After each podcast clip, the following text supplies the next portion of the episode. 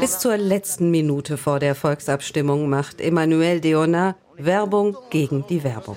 Auf dem Genfer Bahnhofsvorplatz verteilt der sozialdemokratische Politiker Aufkleber und Flyer kämpft um Ja-Stimmen für das Projekt Zero Pub, Null Werbung.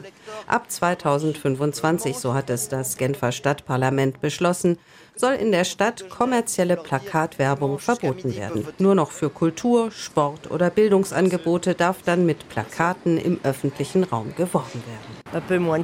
Ein bisschen weniger Werbung wäre nicht schlecht, meint diese Frau. Man werde dadurch ja ständig zum Konsum gedrängt. Euh, ihn störe die Werbung in der Stadt nicht, sagt ein Gegner. Für ihn gäbe es Schlimmeres. Außerdem sei es ja auch für lokale Unternehmen wichtig, Werbung zu machen.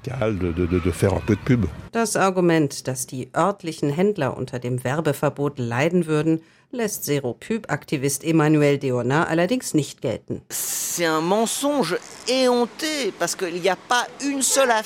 Das ist eine schamlose Lüge, sagt er. Es gibt in Genf kein einziges Plakat von lokalen Unternehmen. Wir haben nachgezählt. Die meiste Werbung machen die großen Supermärkte. Danach kommen die Streaming-Anbieter, Autos und Fluglinien und alle sind weltweit präsent. Sie haben und machen viel Geld und vor allem verschmutzen sie den Planeten.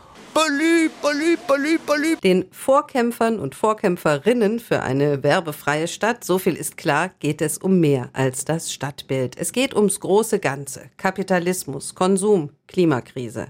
Das geplante Werbeverbot sei ein ideologischer Bulldozer der Linken, kritisiert der Genfer Zentrumspolitiker Alain Miseré, der das Referendum mit initiiert hat. Außerdem gingen der sowieso schon verschuldeten Stadt ohne Plakatwerbung Einnahmen in Millionenhöhe verloren, sagt er.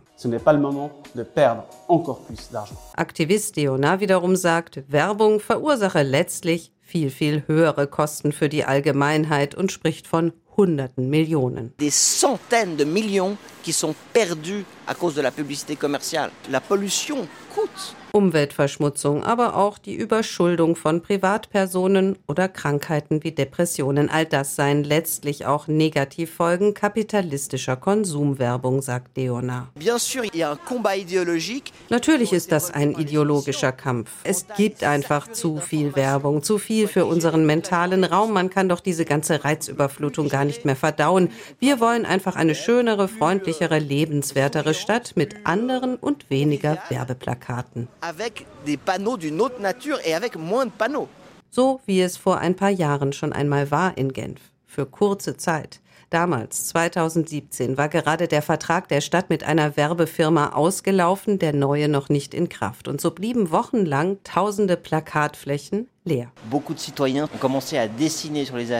Viele Leute fingen damals an, erzählt Deona, auf die weißen Flächen zu malen und zu zeichnen oder einfach lustige Sprüche drauf zu schreiben. Man hatte echt den Eindruck, die Leute erobern sich ihre Stadt zurück. Also haben wir uns überlegt, warum nicht einfach richtig Schluss machen mit der Werbung. Es war der Anfang der Genfer Null-Werbung-Initiative. Sechs Jahre sind seither vergangen, sechs Jahre mit heftigen Debatten und politischen Auseinandersetzungen.